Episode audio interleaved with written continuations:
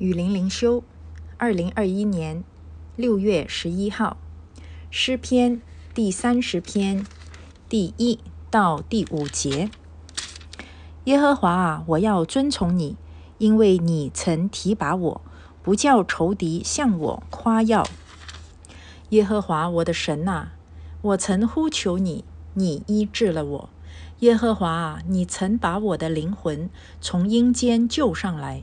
使我存活，不至于下坑。耶和华的圣名啊，你们要歌颂他，称赞他可纪念的圣名，因为他的怒气不过是转眼之间，他的恩典乃是一生之久。一宿虽然有哭泣，早晨便必欢呼。这里的第五节是我啊其中最喜欢的一节经文。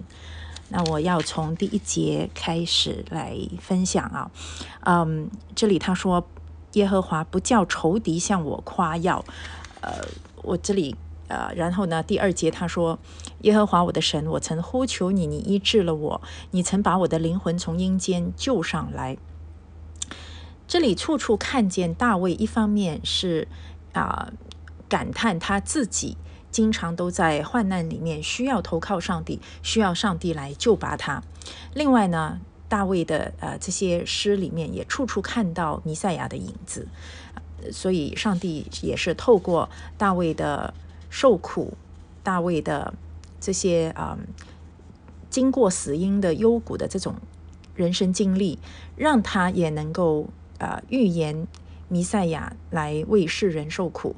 让他能够体会到弥赛亚耶稣基督所受的苦，所以大卫真的是一个非常贴近上帝心意的人，也是啊一位经常都预言弥赛亚降临、预言弥赛亚的作为的呃这样一位神的仆人。那所以呢，我从大卫的这些诗歌里面看到，就是我们真的要把我们个人的生命。与耶稣基督的生命连接起来。虽然大卫的时代还啊不是恩典时代，还是在旧约，可是圣灵啊特别的感动大卫，所以大卫他不以啊个人的苦难为一个很呃狭隘的一一种抱怨的抱怨的途径，他不是单单向神抱怨。他的苦难，而是他在苦难里面更加多的经历到上帝，所以他的苦难成为了他的祝福，因为他的苦难使他更亲近上帝，更依靠上帝，并且更加感受到上帝的伟大。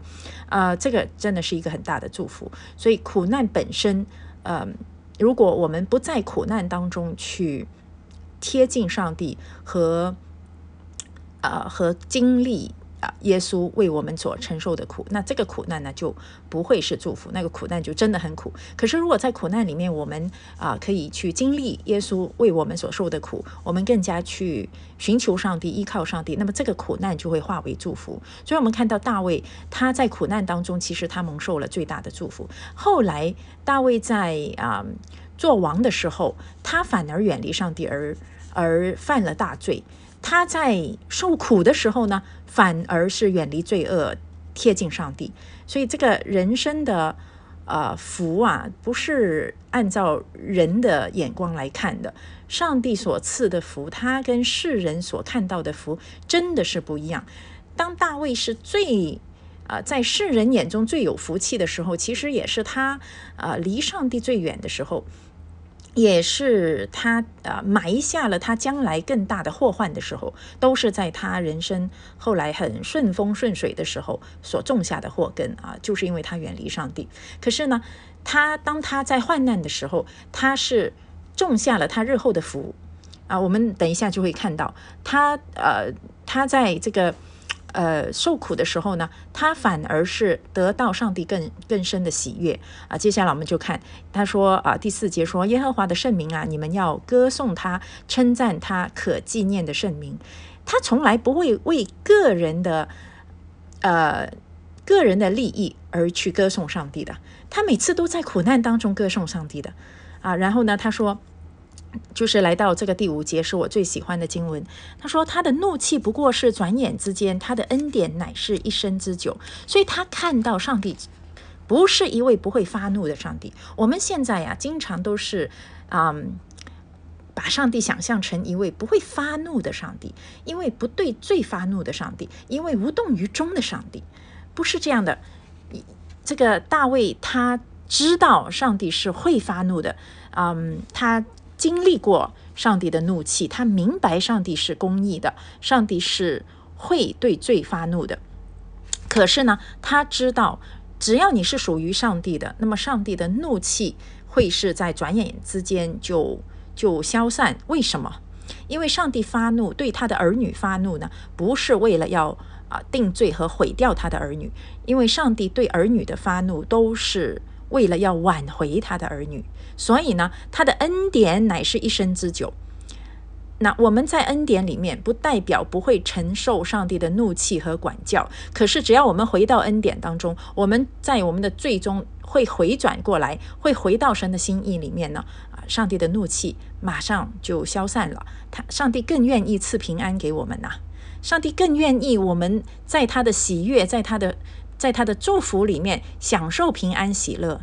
问题是我们经常要呃转离他的祝福，我们总整天想要去寻求自己的方法，所以他才要向我们发怒啊！这里我们就可以看到，这个地方其实就像是旧约那里说啊，耶和华是有怜悯、有恩典的神，他不轻易发怒，并且有丰盛的慈爱和诚实，为千万人存留慈爱，赦免罪孽、过犯和罪恶。可是呢，他却万不以有罪的为无罪，必追讨他的罪，自父及子，直直到三代四代。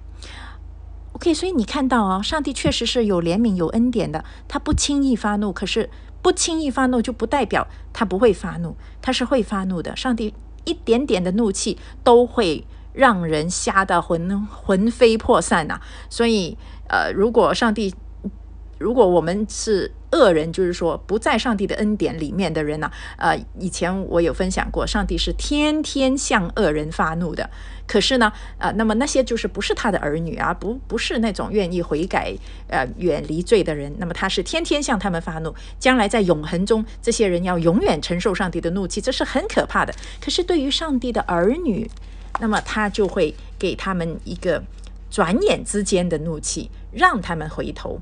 然后呢，他真正的是要给他们一生之久的恩典，是要是要存留，是为千万人存留的，是为他所拣选、他所爱的人所存留的。那么你看，他即使真的要咒诅以色列人，他也是说自父及子，直到三四代，这个不是永远的啊，他是会会有这个他的咒诅是会有。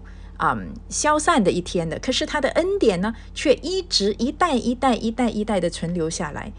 所以这位神其实真的是非常慈爱的一位神呐。那然后大卫说：“一宿虽有虽然有哭泣，早晨便必欢呼。”所以神的儿女不是不会哭泣哦。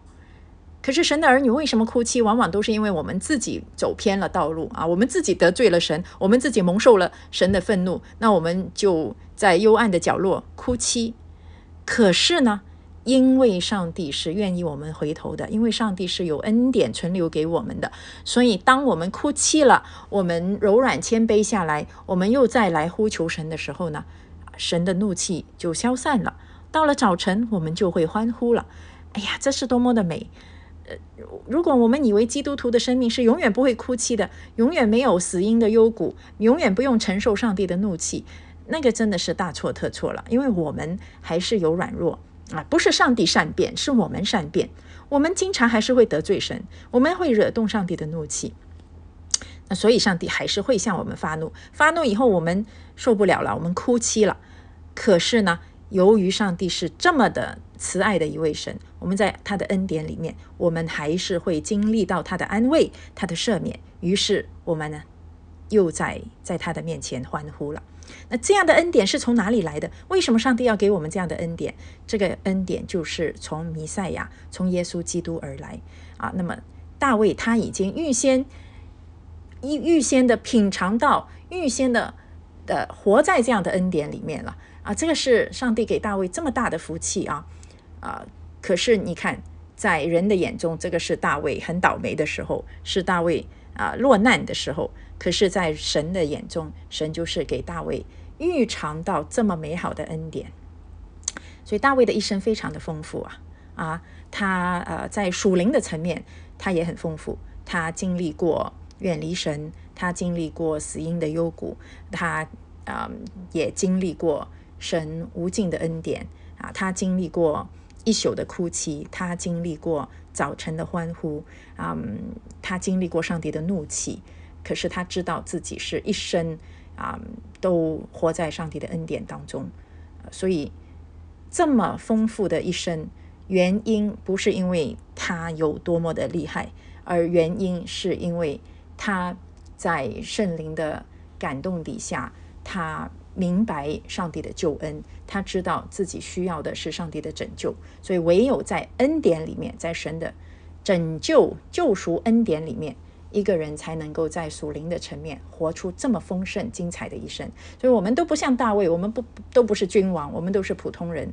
可是我们跟大卫一样，是活在上帝的救赎恩典里面。我们甚至更有福，我们真正的认识耶稣基督，我们认识啊大卫所预言的这一位弥赛亚。所以呢，我们虽然不像大卫这样成为君王，可是我们也像大卫一样，在属灵的层面是可以活出这么丰盛。